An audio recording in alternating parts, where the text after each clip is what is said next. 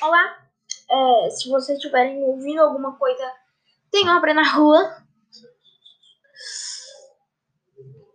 Ok, mas como eu falei, esse segundo episódio é sobre personalidade.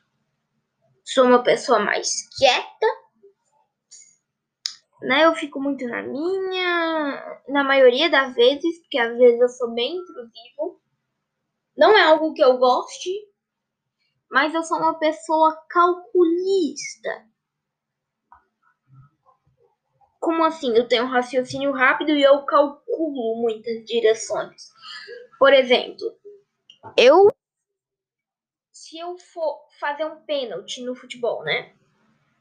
Eu nos três passos que você dá antes de fazer o pênalti, nesses três passos, eu já calculei três maneiras diferentes de chutar e enganar o goleiro.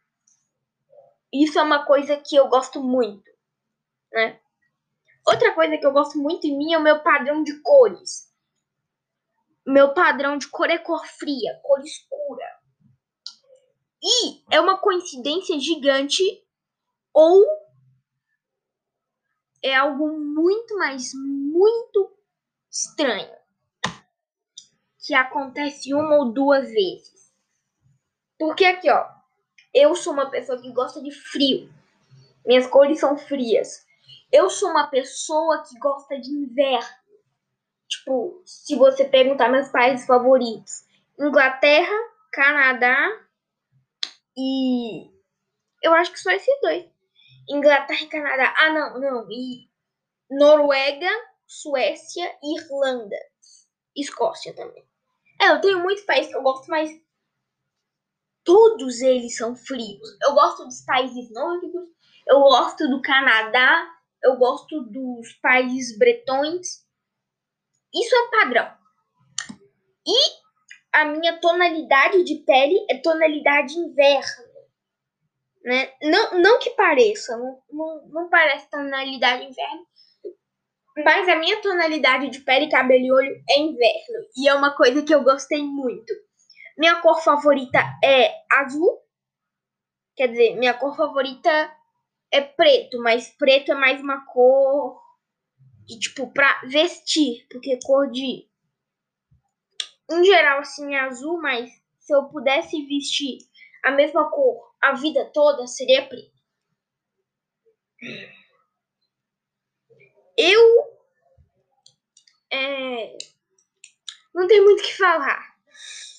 Mas bem, eu tinha uma personalidade muito impulsiva, uma personalidade muito impulsiva, até pouco tempo atrás, quando eu comecei a fazer bioquinesis. Sim, bioquinesis funciona. E é algo que eu gosto muito, que é bioquinesis, né? E é algo que dá resultado. Eu comecei a fazer minha personalidade no sentido que ela mudou. Que eu tô mais frio, tá ligado? Tipo, eu sempre fui uma pessoa com a língua muito venenosa. Eu não tô brincando. Eu, eu tenho a língua mais venenosa que uma língua de uma cobra. Até porque as cobras não têm veneno na língua e sim no dente. Genial, Sherlock. Mas eu tenho uma língua muito venenosa, até porque quando eu acho que algo tá errado, eu não falo, olha, amigo, você errou, mas você pode melhorar. Não, eu, eu simplesmente olho na cara da pessoa, no fundo do olho da pessoa, e eu digo, você fez merda. É isso. E bom, é um resumo. É um resumo. Tá ligado? É um resumo. Eu sou uma pessoa muito curta e direta.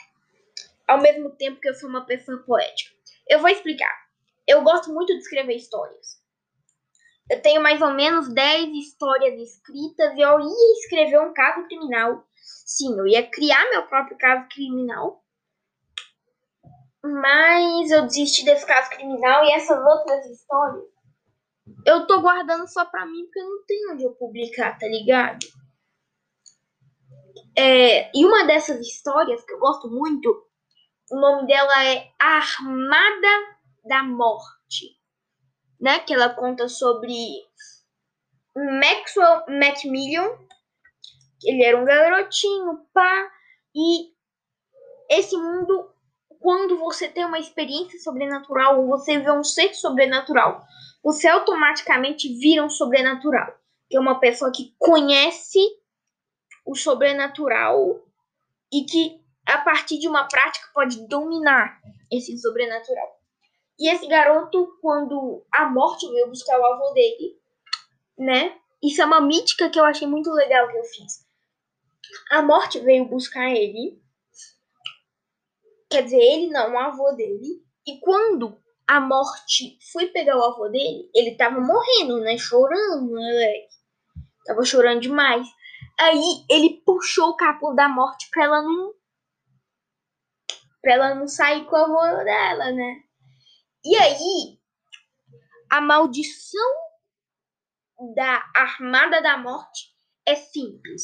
O primeiro lugar que o pedaço do pano da morte cair sem ser lugar que você tirou, tipo, se ele tirou com a mão, tá? Ele tirou com a mão. Se ele deixar cair, por exemplo, no pé, ele o, o ponto fraco dele vai ser no pé. E quando ele soltou, o vento deixou ele bater mais ou menos no, no joelho esquerdo. E aí esse é o ponto fraco dele. E quando se tem o manto da morte, você literalmente, quando você arranca o manto da morte, você está predestinado a não morrer. É isso. A armada da morte é essa, ela arma contra você. Ah, não, mas ser imortal é uma coisa boa. Acredite, para muita gente, ser imortal seria literalmente sofrer eternamente. Vou pegar um exemplo simples. Caim matou o irmão Abel. Eu acho que é isso, né? Eu não sei se é Abel que matou. Eu não leio muito a Bíblia, tá? Eu sou pagão. Mas Caim matou Abel. E aí, Deus deu ele imortalidade para ele sofrer. Mas ele não vai sofrer, na verdade, ele tá com uma coisa boa, ele tá imortal. Não, o que ele mais queria era morrer para desafiar Deus. E ele tentou todas as mortes possíveis mas não conseguiu.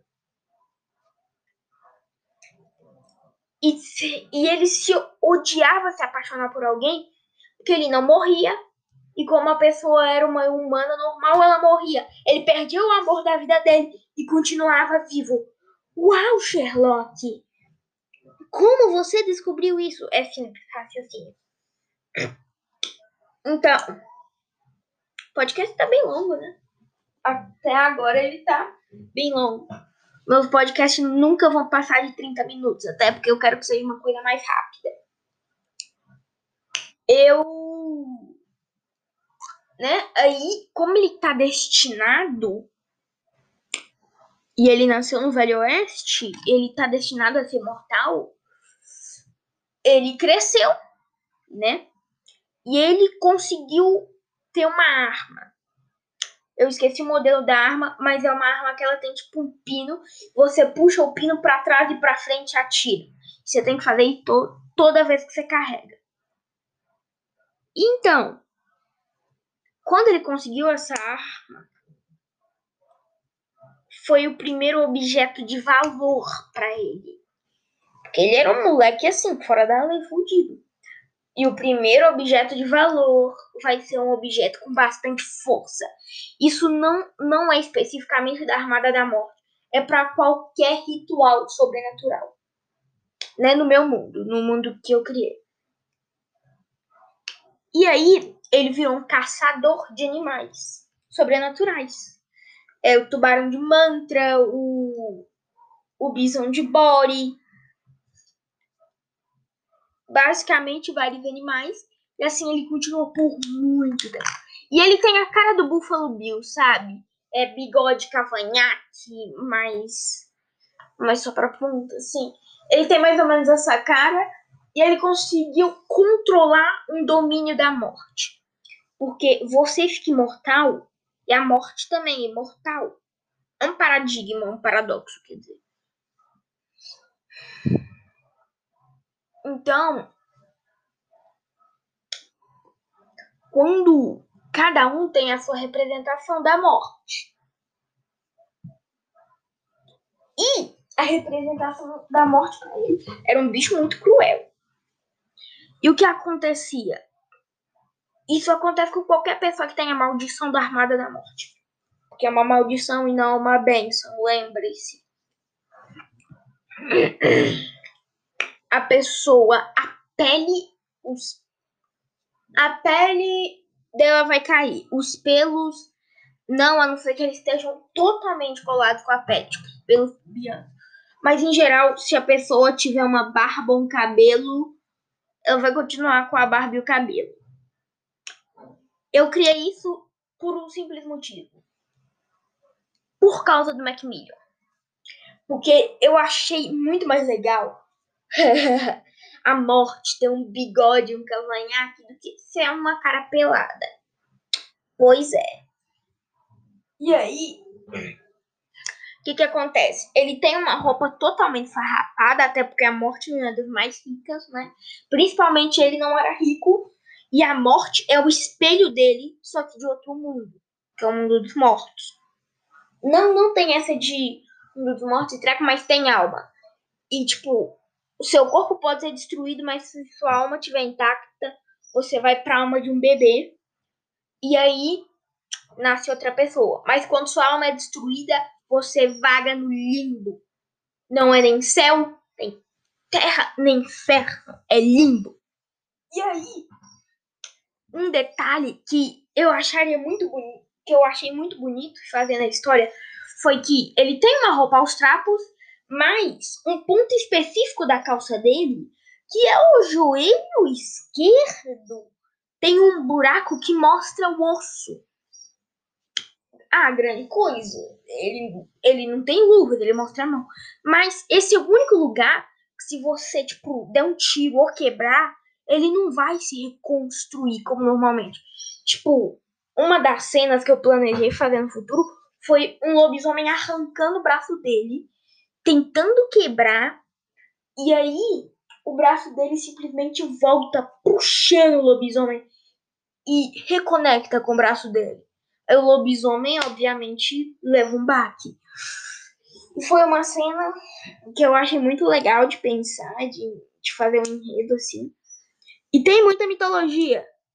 Tipo, quando 14 copos estão numa mesa, é, o primeiro homem que se levantar sempre vai ser o homem que vai morrer primeiro. E mais especificamente quando são 14 copos e são seis homens, sim, são seis homens e oito mulheres, que é 14, né? O homem que levantar vai ser assassinado. Assassinado. E eu vou explicar mais pra frente o porquê de eu estar tá falando isso. Mas enfim, ele continua a caçar e tal. E existem classes e domínios para sobrenaturais. Tipo as escolas de magia de bruxaria de Hogwarts, Castelo Bruxo, Maruto Coroa, Agadou, Ivermorny. Sei lá, eu já falei Castelo Bruxo. Se sim, dane-se, Castelo Bruxo é brasileiro, irmão. Aqui é BR.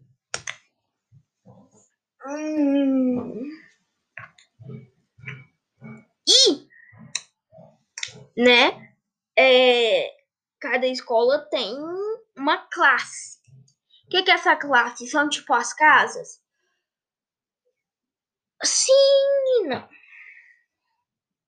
Porque só tem as casas em Ilvermorny e Hogwarts. Não tem Castelo Bruxo, não tem um H2, aqui ali e, e essa. Rodolfo Toretti também não tem. Marruto Coru.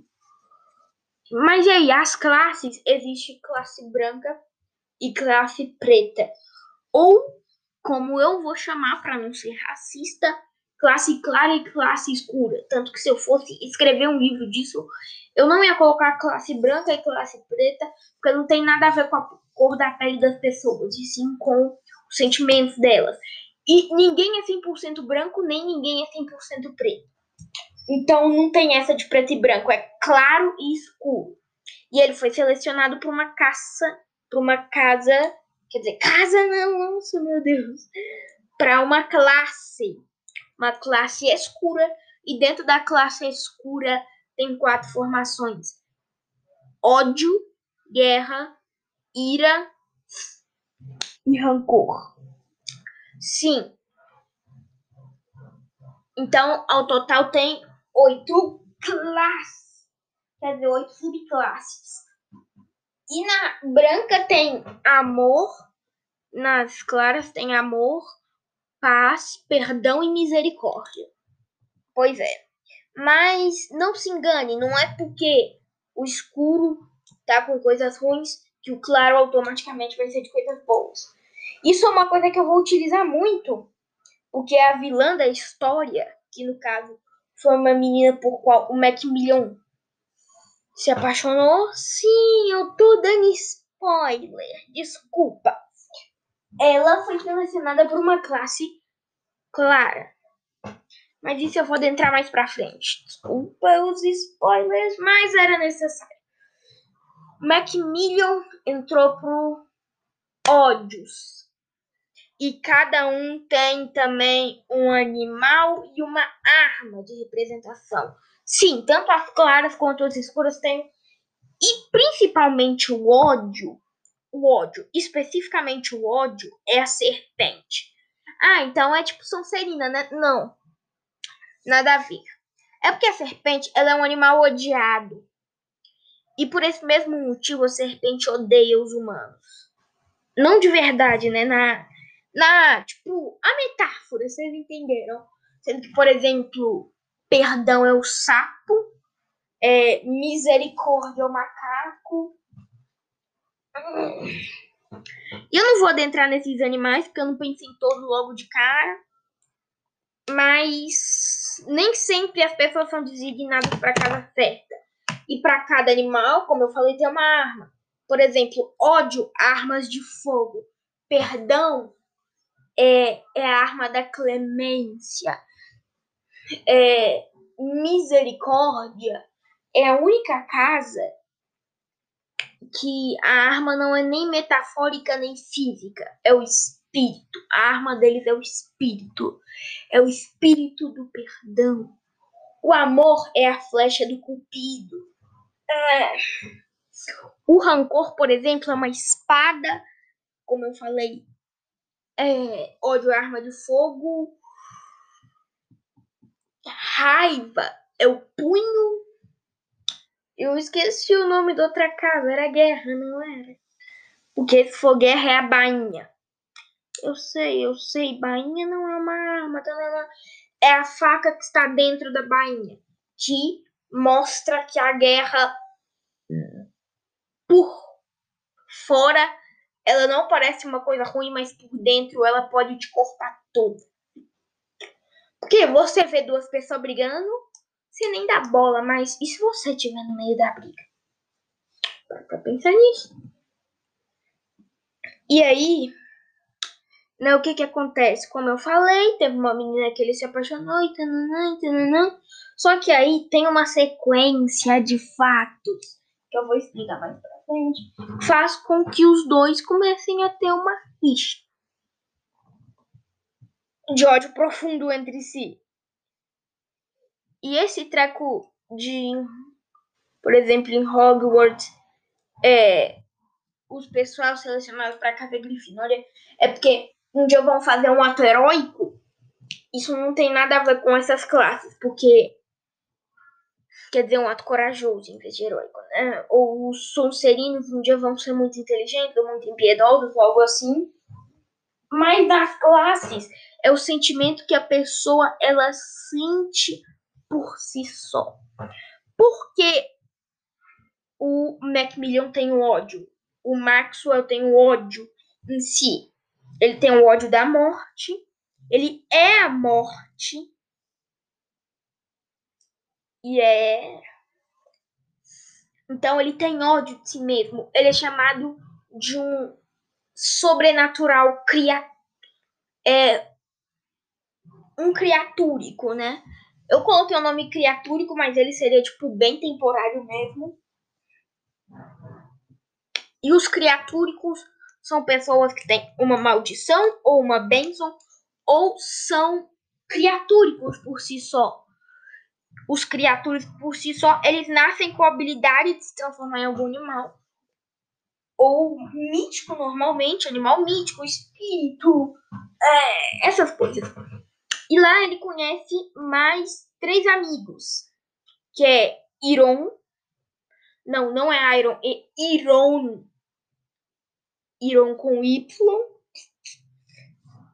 que ele basicamente ele foi amaldiçoado a ser um golemita isso não é uma maldição, sei lá o que, mas os golemitas, eles são, tipo, primeiramente surdos, segundamente mudos e terceiramente eles não conseguem se mover. Ou seja, tu fica surdo, mudo e amputado. E só com o tempo que eles aprendem a controlar. O outro é jazz, né? que basicamente ele é um vampiro. Não, não como Crepúsculo, mas tem vampiros no meu mundo tem vampiros tradicionais que seriam tipo o old school, que nem rap, e os vampiros novos, que eles não necessitam de sangue, eles necessitam de lugares escuros e essas coisas. Mas se eles verem uma pessoa que tenha alguma característica que eles gostem especial, por exemplo, é, se o Jazz gosta de uma garota e quando ele for vampiro ele vê essa garota, ele vai ficar no estado de euforia para atacar ela, porque significa que tanto a personalidade, algo que ele gosta nela, quanto o sangue dela são bons.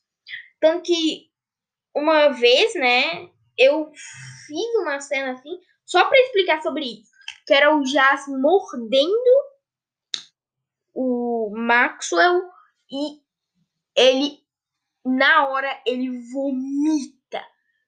Porque quanto mais boa a pessoa é, mais o sangue dela é puro. Puro de tipo bom. E o Maxwell ele não é uma pessoa boa. Tanto que ele é a própria morte. E se você é, tipo, um da armada da morte, ou a própria morte, o seu sangue, primeiramente, vai ser preto.